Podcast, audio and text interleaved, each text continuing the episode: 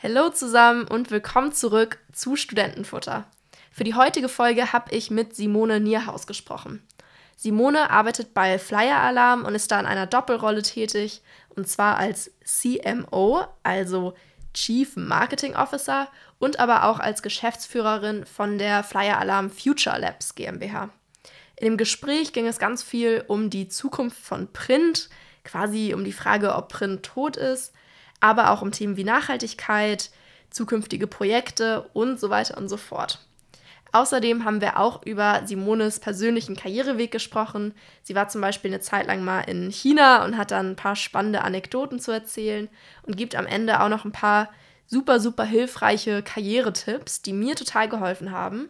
Also ich kann euch nur empfehlen, mal reinzuhören. Und jetzt, wie immer, ganz, ganz viel Spaß beim Zuhören.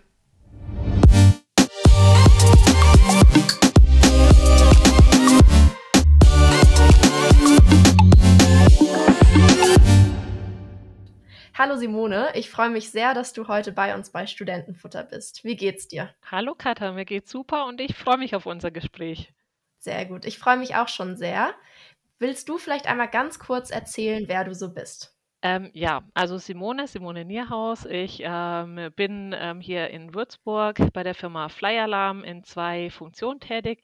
Zum einen ähm, bin ich als Geschäftsführerin für die Future Labs ähm, GmbH eingesetzt. Das ist eine Einheit, die neue Geschäftsfelder entwickelt, auch mal abseits vom Printbereich, von dem klassischen Portfolio. Und gleichzeitig bin ich noch Chief Marketing Officer und habe sozusagen das klassische Marketing-Ressort und ähm, den Kommunikationsbereich bei mir. Das klingt sehr, sehr spannend. Da wollen wir gleich natürlich auch noch tiefer einsteigen. Aber vorab machen wir das immer so bei Studentenfutter, dass wir fünf schnelle Fragen stellen. Das sind so einfache Entweder-Oder-Fragen. Da kannst du gerne einfach aus dem Bauch heraus entscheiden. Bist du bereit?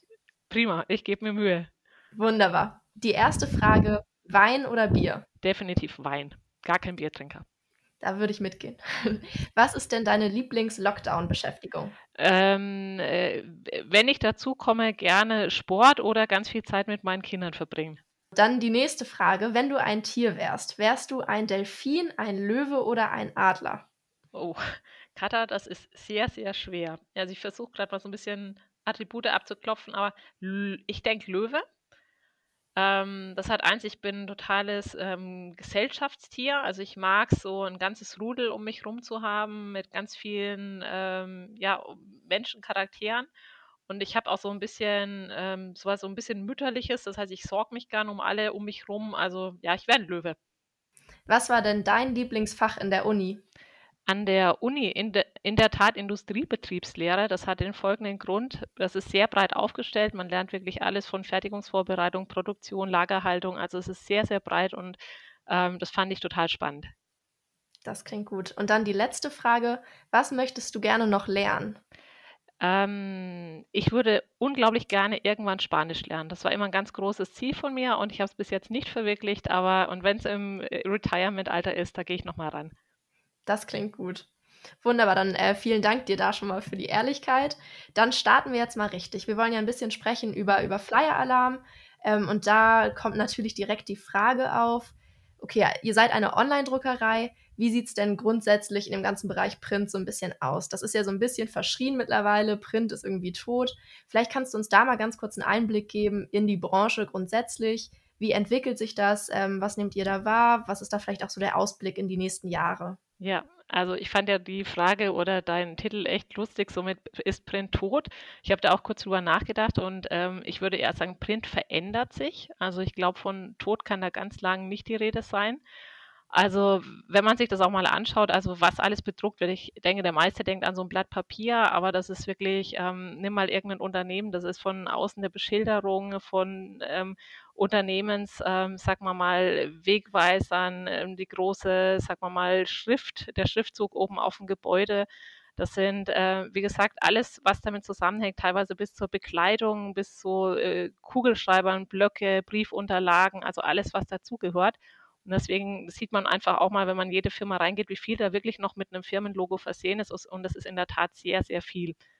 Also auch, nimm mal einfach, ich weiß nicht, ob du Kontakt zu Handwerkern hattest in letzter Zeit. Also es ist wirklich vom Zollstock, Rechnungsblock, also es ist wirklich alles komplett in der Regel gebrandet und beschriftet. Also ein ganz, ganz buntes, breites Portfolio.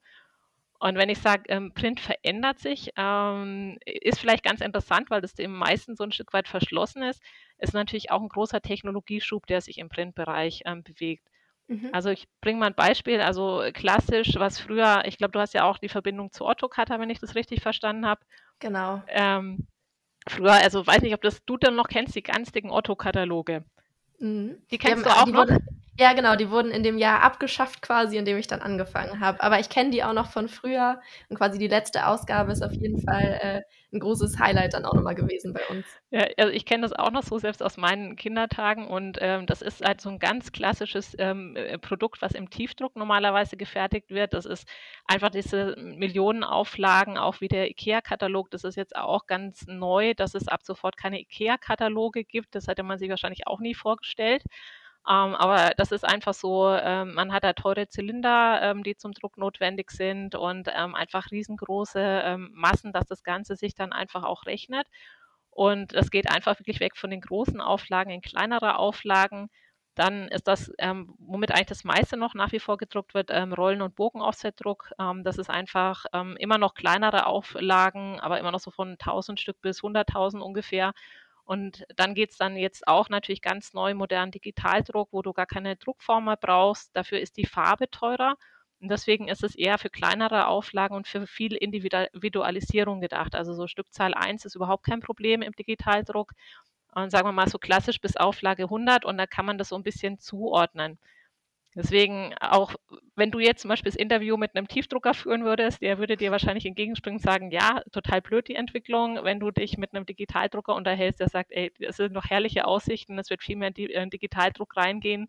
Und wie gesagt, auch ähm, Rollenbogen, Offsetdruck ist absolut nach wie vor da. Und ähm, das ist, ähm, wie gesagt, deswegen sehr abhängig von welche Produkte, welche Auflagen, ähm, auf welcher Maschine wird das Ganze gedruckt.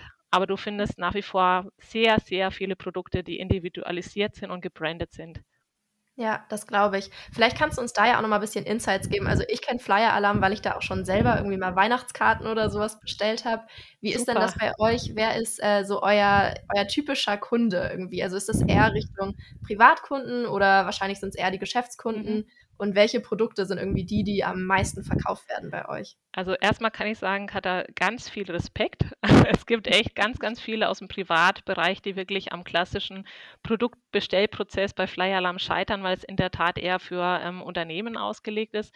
Unser klassischer Kunde ist wirklich ein äh, kleines mittelständisches Unternehmen, also ganz kurze Abkürzung KMU.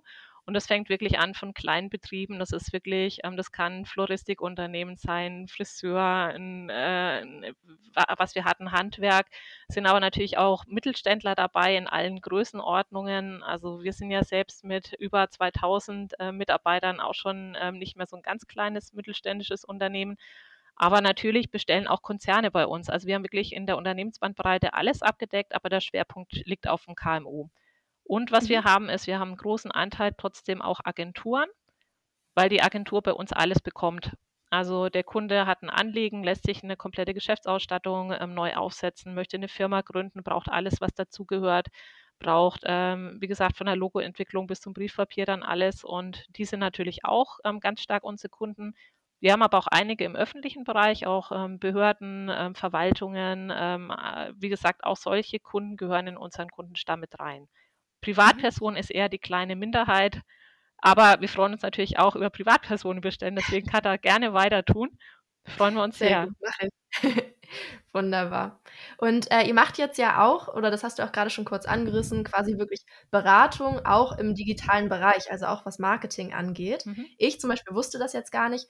Kannst du vielleicht einmal erzählen, wie ist das entstanden? Also war das dann so, dass Leute, die klassisch ihre Kataloge bei euch gedruckt haben, einfach dann auch mehr ähm, Bedarf hatten quasi in dem Bereich oder wie ist es dazu gekommen und was genau bietet ihr da jetzt an? Ja, also wir haben ganz klar die Philosophie, wir möchten eigentlich, dass jede Firma, die ihre, ihre Brand, ihre Unternehmensmarke spielen möchte, bei Flyalarm wirklich alles findet im Portfolio. Das heißt, es ist so ein bisschen One-Stop-Shopping-Gedanke. Ähm, ich denke dran, was ich brauche, um meine Marke zu spielen. Also logge ich mich bei Flyalarm ein und gehe dort ins Portfolio der Produkte und Services. Und ähm, die Idee entstand eigentlich auch relativ einfach. Für den Kunden ist oft der komplexeste Prozess, ähm, Druckdaten anzulegen. Mhm. Nehmen wir ein Beispiel, ähm, du möchtest ein Poster drucken, er macht eine Veranstaltung und du möchtest die bewerben, auch lokal bewerben und äh, hast dann deine Poster und ähm, dann haben wir gesagt, mittlerweile wird ja auch sehr viel in den sozialen äh, Medien gespielt, ganz klassisch Fa Facebook, Instagram. Und dann haben wir gesagt, die Druckdatei steht eh schon. Wenn wir dem Kunden eine Möglichkeit geben, genau das gleiche ähm, Produkt auch nochmal in der digitalen Online-Welt auszuspielen und den Werbeeffekt zu verstärken, dann ist es eigentlich eine perfekte Basis für den Kunden. Und das war sozusagen das Ursprungspflänzchen. Dann haben wir irgendwann alle anderen Kanäle auch angeschlossen, ähm, also bis hin zu TikTok, natürlich auch LinkedIn, Xing, Snapchat, also alles, was du dir eBay vorstellen kannst. Und dann kam auch zum Beispiel eine ganz neue Sache von uns. Also das macht auch vielleicht mal Spaß, sich reinzuklicken. Jeder, der mal mit einem Unternehmer gesprochen hat, der keine professionelle Marketingabteilung oder ähm, vielleicht auch nicht die, die Budgets für große Agenturen hat und möchte beispielsweise bei Google auch Werbeanzeigen schalten, die tun sich unglaublich schwer. Also es gibt wirklich eingefleischte Unternehmer, die sagen, bis ich da durch bin, bis ich das verstanden habe, das ist echt kompliziert. Und äh, wir haben jetzt auch zusammen, auch mit Google hier, äh, eine Lösung erarbeitet, dass es wirklich die Ein Einstiegshürde, um zu sagen, ich traue mich, ähm, eine Werbeanzeige auf Google ähm, zu schalten, so einfach wie möglich ist. Außer was möchte ich eigentlich erreichen? Möchte ich mehr Umsatz? Möchte ich mehr Besucher äh, auf meiner Homepage oder im Ladengeschäft? Also äh, zielsetzungsorientiert daran zu gehen, mit einfachen Fragen, mit viel Erklärung, dass es überhaupt kein Problem mehr ist, dort eine Anzeige zu schalten. Also, Wie relevant ja, wie relevant ist denn für euch quasi im, im Verhältnis zu dem normalen Printgeschäft, sag ich mal, jetzt diese neue Online-Sparte? Kann man sagen, ist das quasi ungefähr 50-50 oder äh, wie ist das bei euch aufgeteilt? Also, Katha, wenn wir da irgendwann sind, ähm, dann komme ich persönlich nach Hamburg und mache mit dir eine Shampoosflasche auf. also da sind wir noch ganz weit von entfernt, weil wir erst gestartet sind und natürlich auch ähm, Flyer Alarm seit 19 Jahren besteht und ähm, ich sag mal mit knapp drei Millionen Produktkonfigurationsmöglichkeiten natürlich da uns einiges voraus hat im klassischen Bereich.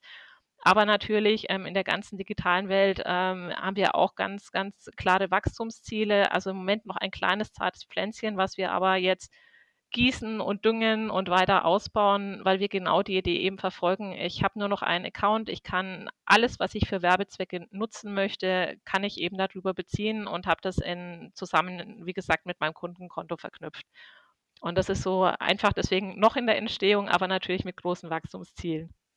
Alles klar, aber kannst du vielleicht noch einmal auch so abgrenzen, also rein organisatorisch, ihr habt jetzt ja quasi, sag ich mal, Flyer-Alarm, äh, Print, dann Flyer-Alarm digital heißt es ja, glaube mhm. ich. Und äh, du bist jetzt ja bei Fly Alarm Future Labs. Also wie hängt das zusammen? Ist das dann quasi eins oder dass also, wir einmal so verstehen, wie ihr aufgestellt ich glaub, seid? Das GmbH-Konstrukt ist manchmal vielleicht ein bisschen verwirrend, ist auch gar nicht so relevant. Also ähm, wir sind, wie gesagt, zwar eine eigenständige GmbH in der Future Labs, aber ich habe ja auch die Doppelrolle und damit auch eine Rolle in der FA, also in der Fly mhm. Alarm GmbH. Und wir verstehen uns wirklich als eine Firma. Egal wie mhm. die Unterstruktur ist, auch von der gesellschaftsrechtlichen Form, wir agieren als eins, wir denken als eins, wir wollen Flyer-Alarm, ich sage mal, als eine große Familie ähm, erfolgreich machen. Und ähm, deswegen ist das eigentlich ein ganz, ähm, ja, ein nahtloser Übergang. Also ich habe nie das Gefühl, ich bin jetzt in der einen GmbH unterwegs und dann in der anderen. Also das ähm, ist wirklich verschmolzen. Mhm. Alles klar. Und ich habe jetzt noch ein bisschen mitbekommen, was ihr ja auch viel macht, ist so das ganze Thema Sponsoring quasi im mhm. Sportbereich. Kannst du da vielleicht noch einmal ganz kurz erzählen, irgendwie, wie ist es dazu gekommen oder was genau macht ihr da und mit welchem Hintergrund? Also ist es quasi für euch einfach, um mehr Reichweite zu haben und Kunden zu generieren oder was ist da so der Hintergedanke? Also im Wesentlichen ein ganz, ganz klarer Part auf Markenbekanntheit, ähm, mit der Brand einfach auch eine vertrauensvolle Marke aufzubauen. Ähm, der Name verrät es ja ein Stück weit. Also Thorsten Fischer, der CEO und Gründer, ähm, hat vor 19 Jahren wirklich mit einem ganz klassischen Flyer in einem Sammeldruckverfahren angefangen. Das ist auch nochmal zum Beispiel, wo äh, funktioniert es gut im Print? Genau eben durch solche Formate, weil du damit Fixkosten ähm, mehrerer Kundenprojekte einfach teilen kannst mit einem Sammeldruck kann man sich vorstellen, einfach 20 Unternehmen bündeln ihre Aufträge und damit werden eben auch ähm, die, die fixen Setup-Kosten einfach deutlich ähm, verringert für die einzelnen Kunden und damit auch viel günstiger in der Preissetzung. Und als Thorsten sich dann weiter, ähm, sagen wir mal, wirklich in einer rasanten Erfolgsgeschichte ähm, Flyalarm aufgebaut hat und groß gemacht hat, ähm, war einfach für ihn immer so ein Faible im Bereich Sport, vor allem dann auch Fußball ist ganz stark bei uns vertreten ähm, es gibt viele Leute, die sagen zum Beispiel Flyalarm, ach so, das sind doch die von der Bandenwerbung. Ähm, also die begeisterten Fußballspieler werden uns alle schon mal bewusst oder unterbewusst wahrgenommen haben. Und das ist einfach was, äh, wirklich eine Konstante, die sich durchgezogen hat und wir sind dem immer treu geblieben und im Wesentlichen wirklich ähm, Markenbekanntheit aufbauen und Vertrauensbildung. Und das heißt, das wollt ihr auch in der Zukunft weitermachen? Also äh, sag niemals nie. Also bis jetzt ist es nach wie vor, dass wir unsere Verträge natürlich am Laufen haben. Ähm, kommt natürlich dann auch immer auf die Partner an, ähm, was da in der Zukunft kommt und wie die die Fokuslegung haben oder vielleicht auch die Preisbildung für die Sponsoring-Pakete. Aber nach wie vor machen wir es gerne. Alles klar. Und wenn wir jetzt nochmal weiter quasi so in die Zukunft gucken, irgendwie in den nächsten Jahren, du hast schon gesagt, das ganze Geschäft, quasi die digitale Beratung soll noch weiter wachsen. Habt ihr sonst noch irgendwie Themen, an denen ihr arbeitet, wo ihr glaubt, dass sich da noch weiter was in der Branche irgendwie verändern wird oder neue Technologien dazukommen, auch im Bereich irgendwie Packaging oder Print? Ja. Ähm, hast du da noch irgendwelche Themen, die euch quasi gerade auf dem Herzen liegen? Also was natürlich immer ein äh, ongoing process ist, also fortlaufend ist, ähm, welche Produkte und Services einfach für den Kunden Relevanz haben. Wir merken das auch ganz stark, also entwicklungsgetrieben. Also ich nehme auch mal ein paar Beispiele, wo wir uns stark aufgebaut haben, weiter wachsen werden, ist zum Beispiel der ganze Bereich der Werbeartikel. Mhm. Und früher hat man immer gedacht, oh, Werbeartikel, du hast an so ganz billige, sagen wir mal, ähm, so Plastikkugelschreiber oder ähm, so Wegwerfartikel fast gedacht, so Gimmick. Und das hat sich komplett gedreht. Also das hat eine ganz andere Wertigkeit bekommen. Also wenn du momentan sagst, da Trendableitung beispielsweise ist wirklich hochwertige Produkte, Markenprodukte zu spielen. Auch wir haben ganz viele Partnerschaften mit ganz renommierten ähm, Partnern also JBL, Sony im technologischen Bereich, ähm, Haber, Kinderspielsachen. Also es geht wirklich in alle Bereiche rein, um nur ein paar zu nennen.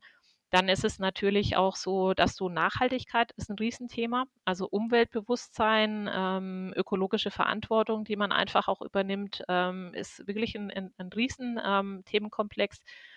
Ähm, es gibt aber auch beispielsweise ähm, ja, Lifestyle-Themen, was in Richtung Sports, Lifestyle ist, ist gerade natürlich Corona-bedingt auch nochmal ganz, ganz stark gewachsen, aber es war auch schon vor Corona der Fall. Ähm, da wird weiter natürlich ausgebaut, ähm, weil es auch geht in hochwertige Geschenke Richtung Kunde, Partner, Mitarbeiter, einfach um der Wertschätzung zu zeigen. Ähm, das sind einfach solche Dinge. In der Werbetechnik hat sich super viel entwickelt, auch wie produziert wird, auf was ähm, produziert wird, Materialien. Dann natürlich auch mit welchen Produktionsmaschinen man grundsätzlich eben auch Druck ausübt, ähm, hat auch wieder einen Einfluss auf Nachhaltigkeit. Also kann ich damit energiesparender produzieren, mit weniger Ausschuss, mit weniger Ausfallzeiten. Also das heißt, alles, was in Richtung Automatisierung, Standardisierung geht, begleitet uns. Das sind also nur ein paar der Themen. Ja, wie ist denn da aktuell so der Prozess? Also wie kann man sich das vorstellen? Das heißt, habt ihr quasi ein Riesenlager, wo die ganzen Sachen schon irgendwie liegen, die ihr dann bedruckt? Ähm, oder wird das quasi immer je nach, wenn eine Bestellung reinkommt, ähm, on demand quasi dann erst mhm. bestellt und dann auch, wie lange dauert da so ein Druckverfahren? Ähm, kannst du uns da vielleicht mal zu mhm. diesem ganzen Prozess noch ein paar Insights geben? Ja, also es ist natürlich total unterschiedlich. Also ich klar, die ganzen Papiere, die auch bedruckt werden, um, äh, wie gesagt, die müssen wir in, äh, vorrätig haben, anders geht es gar mhm. nicht, ne, um dann auch die Schnelligkeit zu bedienen. Es ist insgesamt so, dass wir auch versuchen, einen USP für die Kunden darzustellen über Schnelligkeit, also wirklich kurze Produktionsprozesse von der Bestellung, bis ich sozusagen an meinem Auslieferungsort habe ähm, dass dann teilweise wirklich nur wenige Tage ähm, das Ganze ist. Wir haben auch teilweise wirklich Same-Day-Produktion, kommt dann auch auf die mhm. Produkte an, ähm, je nach Schnelligkeit, was ich einfach haben muss. Ähm, also vielleicht für dich ganz kurz, Same-Day kann mal relevant sein. Ich bin irgendwo auf der Messe und merke, oh Mist, mir sind die Visitenkarten ausgegangen. So, wie komme ich da möglichst schnell ran oder spätestens am Overnight oder Express-lieferungstechnisch, wie werde ich da versorgt? Und ähm, das ist natürlich einfach auch ein Faktor ähm, und deswegen sage ich mir, da sind wir total gut ausgestattet mit ähm, Rohmaterial. In anderen Bereichen, also ähm, was vielleicht auch ganz spannend ist, das weiß auch niemand, weil jeder so diesen großen E-Commerce-Shop und Unternehmergedanken im Hinterkopf hat, Hinterkopf hat bei Flyalarm. Ähm, wir produzieren 80 Prozent wirklich selbst.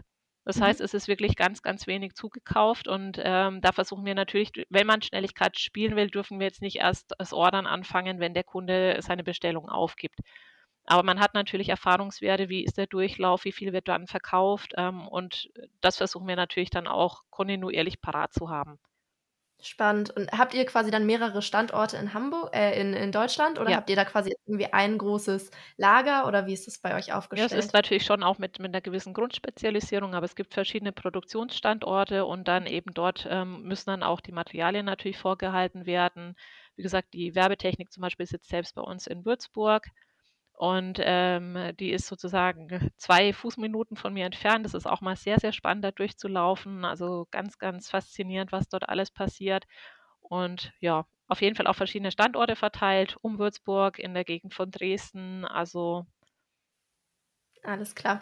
Und ich fand ganz spannend, du hast gerade nochmal den Punkt Nachhaltigkeit angesprochen. mhm. Ähm, habt ihr irgendwie Erfahrungswerte, quasi, wie sich das auch, also weil ich habe, als ich bei euch bestellt habe, man kann ja quasi auch selber wählen. Mhm. Irgendwie nimmt man dann nachhaltiges Papier oder eben nicht. Ja. Habt ihr da Erfahrungswerte, ob es da wirklich einen Trend gibt, dass da quasi das Bewusstsein auch mehr steigt und die Nachfrage da auch höher wird oder nimmt ihr das quasi gar nicht wahr? Doch, definitiv. Deswegen äh, bauen wir da auch das Portfolio ähm, zunehmend aus. Ähm, und das ist genau wie du sagst, ähm, jemand, der da mit dem entsprechenden Bewusstsein rangeht. Ähm, wie gesagt, zertifizierte Papiere, dass die aus einer wirklich nachhaltigen Forstwirtschaft kommen. Ähm, äh, das ist einfach so für viele schon mittlerweile auch sehr, sehr bekannt. Ähm, wir haben auch die Möglichkeit, du kannst eine CO2-Ausgleichszahlung auch für die Produktion leisten, womit wir dann Sozialprojekte unterstützen. Ähm, und da sind wir auch stolz drauf. Also wir hatten letztes Jahr schon über 100.000 CO2-Tonnen eingespart mit unseren Kunden zusammen. Und das ist was, wenn man das mal in der Industrie vergleicht, das ist schon echt eine Hausnummer. Da kommen nicht so viele ran. Also, und da sind wir echt unglaublich stolz drauf. Und das ist natürlich auch nur möglich, weil der Kunde das Bewusstsein hat und sagt, ja, ich möchte das. Und das Ganze dann einfach eben auch anklickt. Wir haben Ja, auch cool. im Bereich der Werbeartikel, ähm, dass wir schauen, also wir hatten eine Situation, dass wir beispielsweise die ersten waren auch mit Exklusivrechten für einen ökologisch abbaubaren ähm, äh, To-Go-Becher. Also gerade, ähm, du kennst es auch, Katha, ne? so mal schnell irgendwo vorbeigehen, sich ein Heißgetränk, weißt du, so einfach und Ja. dann und dann Arm krallen und dann los. Und ähm, das ist einfach, das sind riesen Plastikmengen, die da entstehen jeden Tag. Ne? Ja. Und ähm, das ist einfach ein Produkt, das kannst du auf den Komposthaufen werfen, äh, ganz normal ähm, ökologisch äh, verwerten. Und das ist natürlich was Tolles. Ne? Ja, ja, cool, dass ihr da so aktiv seid. Dann lass uns doch mal ein bisschen weg von der Branche an sich kommen und von Flyer Alarm und ein bisschen mehr auch zu deiner Rolle.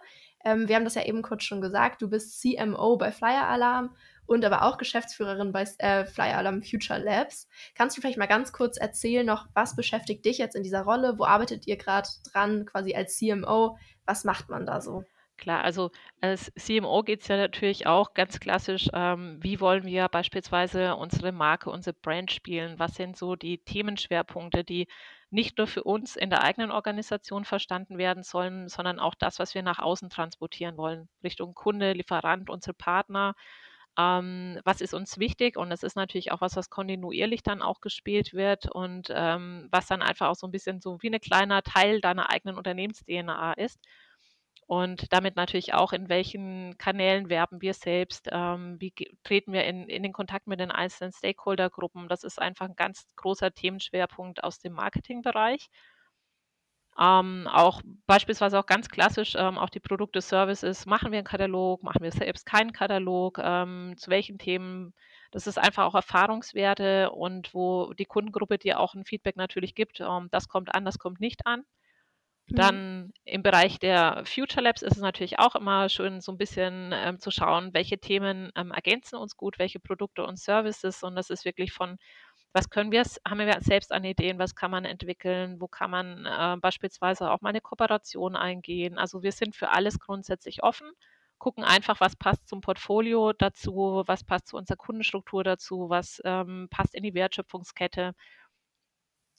Was sind denn Also die Kanäle, die bei euch quasi am besten funktionieren? Also quasi im B2B-Kontext ist es ja wahrscheinlich dann ein bisschen anders als bei, bei anderen Firmen. Macht ihr da auch Werbung über LinkedIn oder was sind da quasi Kanäle, die für Mhm. euch relevant sind? Also äh, äh, Kanäle, also wenn du mal ansprichst, LinkedIn und Xing sind natürlich ganz klassische Kanäle, um auch mit den eigenen Mitarbeitern oder auch mit potenziellen ähm, Mitarbeitern mit äh, im Recruiting natürlich ganz aktiv zu sein, weil man einfach spielt, was sind die Themen, die bei dir Relevanz haben. Du kriegst was, ähm, einen Überblick über, was machen wir als Unternehmen, ähm, diverse Verlinkungen, Beiträge. Also das ist ein ganz klarer Kanal, der Richtung wirklich ähm, Mitarbeiter, vielleicht aber auch Lieferanten, Partner geht. Ähm, und auch eben auf, auf, auf Recruiting mehr stärker dann natürlich auch ausgelegt ist. Ähm, wir haben aber auch Blog, wir haben Social-Media-Beiträge, wir posten, ähm, wir nutzen Newsletter regelmäßig an unsere Kunden. Das ist auch ein ganz, ganz wichtiger Kanal für uns. Natürlich auch ein, wir haben ein wirklich Expertenkernteam, die sich mit dem Shop beschäftigen. Ähm, wie muss der am besten aufgebaut sein? Wie können wir es noch einfacher für den Kunden machen? Was können wir tun, damit es ähm, einfacher zum Bestellprozess kommt? Also, das war das Beispiel Katana. Also, nochmal super, dass du es hingekriegt hast. Es gibt viele, die schaffen es eben nicht, aber es wäre natürlich schön, wenn irgendwann jeder einfach sagt, du, äh, auch wenn es eigentlich primär ein B2B ist, aber ich schaffe das. Und weil, wie gesagt, die meisten KMUs jetzt auch keine, sagen wir mal, ausgebaute Marketingabteilung haben, die müssen das ja auch einfach hinbekommen, ne? Ja, ich muss auch ehrlich sagen, ich habe da auch ein bisschen gebraucht, bis das alles geklappt hat mit den Druckdateien. Aber ich habe mich sehr gefreut, Super. am Ende dann ging, genau. Ja. Das ist nämlich, ich habe das am Anfang gar nicht erzählt. Wir haben sogar eigene Studentenfutter-Pullis. Die haben wir auch bei Flyer Alarm drucken lassen. Sehr, sehr gut. Das genau, freut mich heute leider nicht an, aber ja. äh, wir sind sehr happy mit denen. Mega. Sehr toll. Ja, cool. Ähm, dann lass uns doch noch einmal so ein bisschen persönlich auch zu dir kommen. Vielleicht kannst du ja auch noch einmal erzählen, äh, wie bist du überhaupt bei Flyer Alarm gelandet? Wir haben das jetzt am Anfang gar nicht gemacht. Was waren vielleicht auch Stationen davor? Mhm. Wieso hast du dich auch für Flyer Alarm entschieden? Vielleicht kannst ja. du noch mal ein bisschen was zu deinem Weg erzählen. Ja, total gerne. Also jeder, der jetzt ähm, schon ein paar Minuten zugehört hat, merkt, dass ich kein äh, akkurates Hochdeutsch spreche. Ähm, liegt daran, dass ich wirklich hier in Würzburg geboren bin und ähm, auch zur Schule gegangen bin. Und ich habe auch hier noch ähm, BWL an der Uni studiert. Und ähm, eigentlich muss ich sagen, es war nie so ganz geplant, mein, mein Werdegang, wo ich wann welche Stationen habe. Also ich habe mich da immer so ein bisschen auch einfach im Flow treiben lassen. Und also ich, ich bringe einfach mal so ein paar Punkte, die vielleicht, ähm, ich glaube, die Haupthörerschaft von euch sind auch primär Studenten, glaube ich, Katana. Ja, ja, genau so ist das. Genau, also deswegen ist vielleicht auch ganz interessant. Also ich habe damals auch, ähm, als ich abgeschlossen habe, so ein bisschen überlegt, okay, was machst du, wo gehst du hin und ähm, welche Industrie, welche Fachfunktionalität und ähm, ist vielleicht so ein bisschen ein Vorurteil, aber ich bin damals zu den Consulting Days gegangen. Ich weiß nicht, ob es die heute noch gibt. Da stellen sich ähm, die großen renommierten Beratungshäuser vor. Ich habe dort mit ganz vielen Beratungen geredet und habe ähm, einige Interviewprozesse gemacht und habe mich dann für eine spezialisierte Beratung entschieden, weil die sehr breit aufgestellt war, mit allen DAX 30 Unternehmen gearbeitet hat ähm, Gibt es auch heute noch Towers Watson und das war einfach ein schöner Einstieg. Ich habe viel Organisationsentwicklungsprojekt äh, gemacht und ähm, ich hatte eben auch einen Schwerpunkt Personalorganisation. Und das fand ich total spannend, weil ich einfach gesagt habe, hier habe ich die Möglichkeit, viele unterschiedliche Projekte kennenzulernen. Also ich lerne Projektmanagement, ich lerne ähm, Industrien kennen, ich lerne Fachfunktionen kennen. Und das war für mich auch echt ein perfekter Einstieg aber natürlich auch echt eine taffe Zeit. Also ich sage so, die 80-Stunden-Woche, die war nicht unbekannt, aber kein Schock. Also es war vor 20 Jahren. Heute sind auch die großen Beratungshäuser, auch die Strategieberatung ganz anders eingestellt. Aber mir hat es einfach sehr viel Orientierung gegeben. Und ähm, dann war es so, dass ich einen Headhunter-Anruf ähm, bekommen habe und ähm, für eine Stelle damals bei der Citigroup. Ähm, jetzt ist es die Targobank, das war damals so der kleine Kronjuwel in Deutschland, ähm, der dann eben auch verkauft wurde.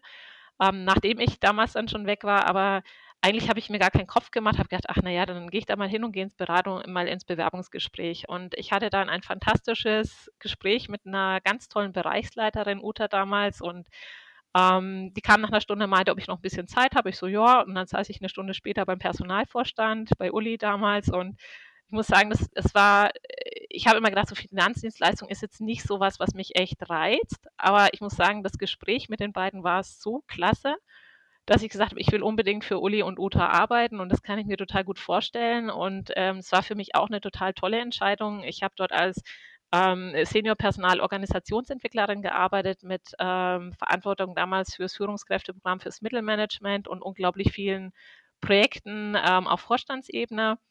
Und da war dann eben auch zum Beispiel auch eine tolle Lernerfahrung in der Industrie. Ich musste dann Betriebsvereinbarungen verhandeln mit einem Betriebsrat, also total naiv reingegangen, viele blutige Nasen am Anfang geholt, äh, weil ich einfach die Denkweise von so einem klassischen Betriebsrat am Anfang gar nicht verstanden habe. Aber es war wirklich ein guter Betriebsrat, mit dem man sehr konstruktiv und gut arbeiten konnte. Ja, und das war dann meine nächste Station.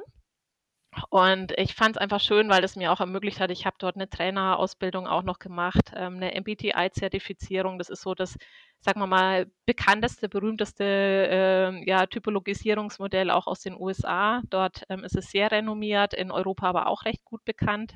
Weiß nicht, ob es ihr an der Uni mal hattet oder mal gemacht habt. Mir sagt das auf jeden Fall was. Ja. Und ähm, dann kam so die Phase, wo ich gesagt habe, ich wollte irgendwann mal immer eigentlich ins Ausland. Und ich wollte aber, ich war im Studium, also ich war davor ein halbes Jahr in den USA und ich wollte irgendwas Exotischeres. Und dann habe ich mich ähm, entschieden, äh, was ist mit Asien. Also hatte ich noch keine Berührungspunkte und mit China. Und dann habe ich gesagt, okay, erstmal gucken, ob mir das gefällt. Und dann habe ich ähm, mit meinem damaligen Partner mir so einen sechs äh, Wochen Roadtrip durch die ähm, durch China gemacht, auch wirklich ins Hinterland. Und einfach um zu sehen, wird es mir da gefallen, ähm, komme ich mit der Kultur klar, um da einfach auch so ein bisschen Sanity-Check zu machen. Und dann war ich echt begeistert, weil es ist immer, ich sage immer, sehr unterschiedlich wie ähm, Berichterstattung und ähm, einfach auch die Presse über China äh, hier in Deutschland oder vielleicht auch Europa berichtet, zu dem, wenn man dann selbst mal vor Ort ist und Sachen anders begreift und versteht. Und dann habe ich mich entschieden, ähm, nach China, Shanghai zu gehen und habe dort auch ähm, einen mega geilen Job ähm, bekommen. Und zwar ähm, habe ich dort unterstützen können, die Business Consulting, die interne Unternehmensberatung von Bayer aufzubauen. Mhm. Und ähm, das war damals komplett in den Startlöchern. Es gab auch nur mein, mein Chef und mich und wir haben angefangen zu rekrutieren, Kundenprojekte einfach auch ähm, sozusagen zu akquirieren, die Kundenprojekte abzuarbeiten. Ähm, wie gesagt, habe dort viel Zeit in Japan, in Hongkong verbracht. Also Mega. es war eine super tolle Erfahrung und ich möchte keine Sekunde missen. Ich finde es total spannend. Kannst du da vielleicht nochmal so kurz erzählen, wie du das so wahrgenommen hast? Also wie ist das auch in so einem Umfeld dann zu arbeiten? Ähm, ich fand es unglaublich faszinierend, weil einfach auch zum Beispiel ähm, viel zum Beispiel Arbeitseinstellung der Asiaten ganz anders ist wie bei uns. Und also äh, ja, mal so kleine Anekdote zum Beispiel. Also ich bin ein Mensch, also auch wenn du mich fragst, wie, wie ich selber so in der Führung bin oder was mir wichtig ist, ich bin eine total unhierarchische Person. Mhm. Also für mich zählt jede Meinung und ähm, in Asien ist es so, wirklich Leute zu finden, die in einer nicht hierarchischen Struktur zurechtkommen oder arbeiten wollen, ist gar nicht so leicht. Mhm. Also du brauchst dann idealerweise wirklich Kandidaten, die auch mal irgendwie in USA oder Europa studiert haben oder zumindest Auslandssemester gemacht haben oder für eine westliche Firma schon gearbeitet haben, weil es ist einfach so die Erwartungshaltung, mein Chef sagt mir, was ich tun soll und ich frage auch nicht nach, ich arbeite einfach ab. Das ist so ein, ein, ein Stück weit, was mir damals begegnet ist. Und dann aber zu sehen, wenn man die mal ein bisschen dazu bewegt hat, komm, mach dir mal selbst Gedanken und ich gebe dir Freiheiten und tob dich da mal aus. Und also es ist einfach zu sehen, wie das dann einfach auf Zuspruch findet und einfach da auch wirklich ganz glückliche, aufgeweckte ähm, ähm, Mitarbeiterinnen und Mitarbeiter da dann sich auch entwickeln konnten. Also das fand ich faszinierend toll. Also es gibt auch so Kleinigkeiten, spannend. wo ich heute noch schmunzel. Also wir waren irgendwann mal abends alle zusammen essen und dann hat einer, ähm, war der schönste Platz vom Raum, war, war niemand gesessen und ich war ein bisschen, also einer der, der letzten, die kam, ich so, hey, warum setzt sich denn da keiner, it's your seat. Und ich so, äh, also das ist dein Platz. Und dann ich so, hey, wieso? Ja, das ist, das jetzt der Chef. Und das war mir ja. überhaupt nicht bewusst. Also dann einfach halt auch so, so kulturelle Sachen oder noch eine lustige Anekdote, Katha, wenn du noch Zeit hast. Ja, na klar, gerne. Ähm, wir haben eine komplette Übernahme von einer Firma gemacht im Consumer Care Bereich, also alles, was du frei verkäuflich in der Apotheke erwerben kannst. Und wir haben die Produktion, eine Sales-Mannschaft, die ganze Administration inkludiert. Und ich war dort in der Kernverantwortung, die Integration eben auch ähm, zu, zu, zu leiten von, von der Business Consulting. Und ähm, dann für die Eröffnungsveranstaltung brauchst du Sachen wie zum Beispiel Dragon Dances und Feuerwerk, weil es dann auch darum geht, ähm, böse Geister zu vertreiben. Und das ist einfach was, wo du einfach mit einem, mit einem westlichen Kultur-Background halt keine Ahnung hast. Deswegen, du brauchst wirklich, deswegen sage ich auch immer, auch wenn du Stationen im Ausland habt, sucht euch richtig gute Native-Leute im Team. Das ist wichtig als Signal in die Belegschaft. Das ist wichtig, weil du die Kultur verstehst. Ähm, und ähm, weil keiner von uns Wessis, ja, sag ich mal so, ähm, nicht in Bezug auf West-Ostdeutschland, aber halt von Westeuropäern oder ja. westlichen Kulturen, keiner wäre auf die Idee gekommen, jetzt ein Feuerwerk und jetzt irgendwelche Drachen zu organisieren. Ja, nee, ja, also ganz verrückt, aber total coole Erfahrung. Es klingt total spannend. Und ja. also das war halt so dann die, die China-Zeit. Dann bin ich nach Deutschland zurückgekommen, war dort auch in der internen Unternehmensberatung und habe dort ähm, eine Principal-Rolle ähm, für Transformation Change und Post-Merge Integration übernommen. Das heißt also alles, was mit Transformationsprozessen zu tun hat, Unternehmenszusammenschlüsse begleiten und dort eben auch, es war eine neu geformte Einheit, da auch wieder Teamaufbau. Ähm, und zu sagen, auch wieder ähm, natürlich viel sich in die Projekte einbringen, auch mit den Teams, ähm, da mit Rat und Tat zur Seite zu stehen. Und dann ähm, war dann auch wieder so ein Haltepunkt ähm, bei Bayer, in welche Richtung es weitergeht. Und ich habe mich damals für den ähm, für mich spannenderen Weg entschieden, Market Access zu übernehmen. Das war zu einer Zeit, als ähm, es gab eine neue Gesetzgebung in Deutschland, ähm, die keiner absehen konnte, was da passiert. Und es war irgendwie alles grüne Wiese. Also habe ich gesagt, klingt spannend. Ich weiß nicht, was auf mich zukommt, aber wir machen das einfach mal. Und es ist auch eine Einheit, die dann wirklich die Preise für Arzneimittel ähm, mit dem Spitzenverband der Krankenkassen ähm, auch verhandeln muss. Also auch ganz, ganz neues Land. Und das habe ich dann auch noch knapp fünf Jahre gemacht. Und jetzt, jetzt kommen wir langsam zu meiner jetzigen Station. Ähm, da komme ich auch nochmal zur Aussage, ich bin aus Würzburg und äh, bin hier verhaftet und also ich kenne den CEO und den Gründer Thorsten Fischer eben schon sehr lange und wir waren auch immer im Austausch und ich habe gesehen einfach die Erfolgsgeschichte, wie Flyer Alarm gewachsen ist, wie Flyer Alarm sich geformt hat und ich fand es immer wirklich absolut bewundernswert und es ist wirklich eine Erfolgsstory, die man auch nicht so oft hat gerade in, in dem Bereich, also wenn man nicht so ein klassisches Tech-Unicorn sonst wie irgendwie ist, ne, sondern wirklich auch mit Produktion und klassischen Produkten einfach auch agiert. Und ähm, äh, dann hat, weiß ich noch, ich kann mich an das Abendessen erinnern, äh, wo wir zusammensaßen und er hat mir von Future Labs, von seiner Idee erzählt und da habe ich dann total Blut geleckt und gesagt, das klingt echt spannend und das könnte ich mir vorstellen, wieder, wieder Aufbauarbeit, wieder unbekanntes Land. Das mhm. ist auch so mein roter Faden äh, für alle, die den bis jetzt gesucht haben. Ähm, dass ich einfach, ich mag Aufbauarbeit, ich mag, wenn keine Strukturen da sind, ähm, ich mag, wenn man sehr frei agieren und arbeiten kann. Das ist schon was, was ich wirklich toll finde. Und das hatte ich dann und dann habe ich gesagt, oh, macht Sinn. Und dann haben wir gesagt, okay, wir testen das aus. Und ähm, wie gesagt, habe es die letzten dreieinhalb Jahre nicht bereut. Das klingt doch sehr gut. Vielleicht, äh, du hast eben auch im Gespräch erzählt, äh, wenn man dich quasi fragt, was so deine Philosophie zur Führung ist, dann sagst du auf jeden Fall unhierarchisch. Hast du da quasi noch andere Sachen? Also wenn man, ich fand das gerade ganz spannend quasi. So, was ist so deine Philosophie in Bezug auf Führung?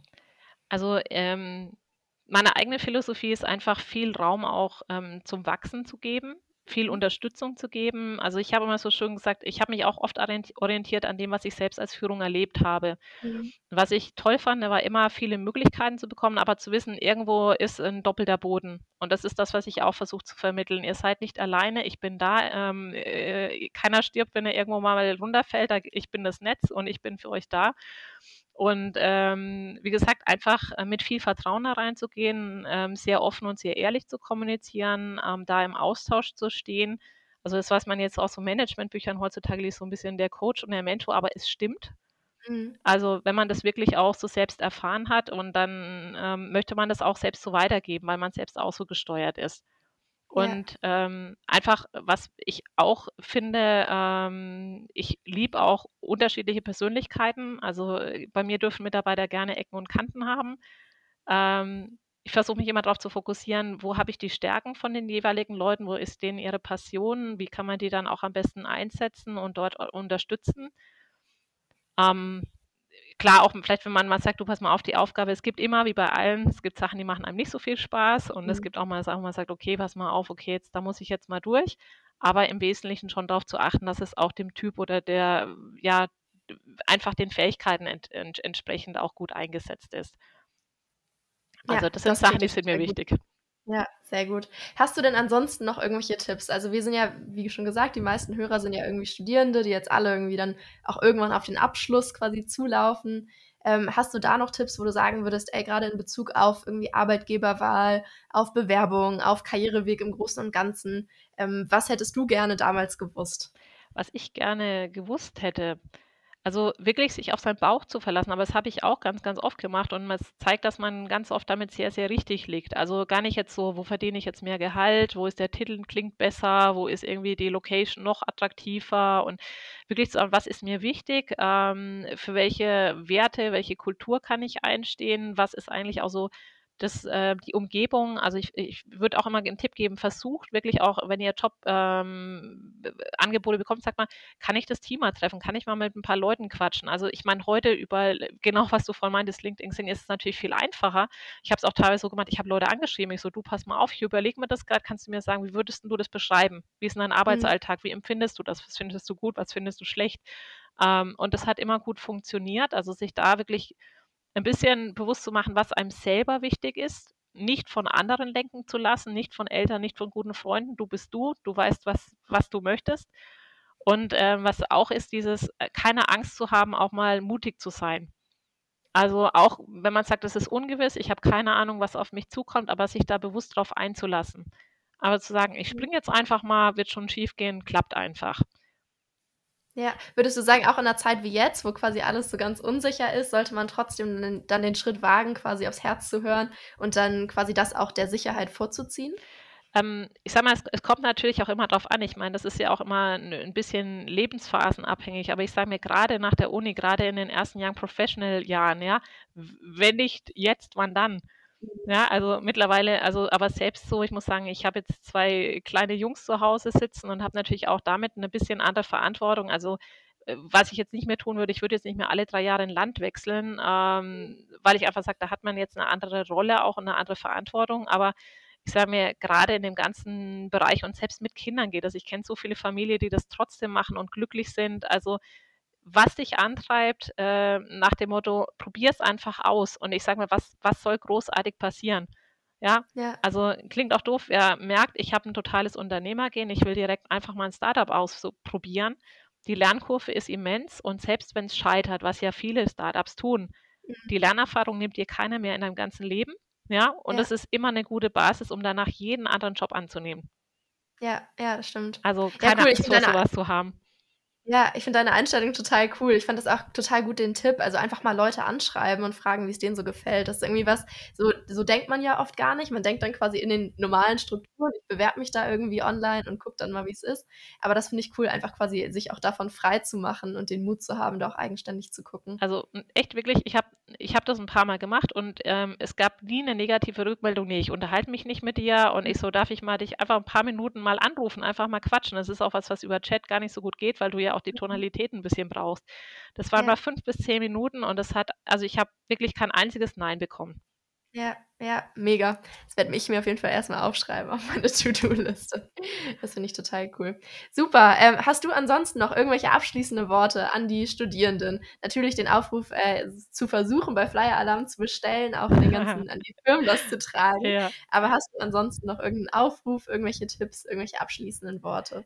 Ähm, ganz ehrlich, nein, aber äh, wie gesagt, auch jeder, der mal sagt, du, ich mal einfach sich gegenseitig als Spanningspartner nutzen. Und ich freue mich auch manchmal, also ich habe so viele Kontakte auch noch mit Menschen, die ich vor 20 Jahren getroffen habe, auch auf jeder Station meines Lebens. Und ähm, einfach dieses ähm, Netzwerk, tauscht euch aus, tauscht euch zu Themen aus, zu Dingen, die euch privat bewegen, beruflich bewegen, ähm, bleibt da im Austausch, gerade ich denke mal in Zeiten wie Corona noch wichtiger denn je. Ähm, aber auch unabhängig von, es gibt auch eine Zeit danach. Ähm, das ist einfach was, äh, was ich jedem ans Herz legen kann. Und ja, macht Sachen, die euch glücklich machen und die euch mit irgendwie einem leidenschaftlichen Antrieb einfach mitbringen und dann wird es alles gut. Das klingt total gut. Das sind sehr schöne Abschlussworte. Dann danke ich dich, dir sehr, sehr doll äh, für deine Zeit. Es hat mir sehr, sehr viel Spaß gemacht. Und dann hören wir uns hoffentlich bald. Sehr gerne, Katha. Viel Erfolg euch allen noch weiter und auch ähm, ja, in deiner Podcast-Serie ganz, ganz viel Danke Erfolg. Dir. Danke dir. Bis dann. Tschüss. So, das war's auch schon wieder. Ich hoffe, dass es euch gefallen hat. Wenn ihr bis jetzt durchgehalten habt, ist das natürlich schon mal ein gutes Zeichen. Und jetzt noch einen schönen Resttag. Danke fürs Reinhören und bis demnächst.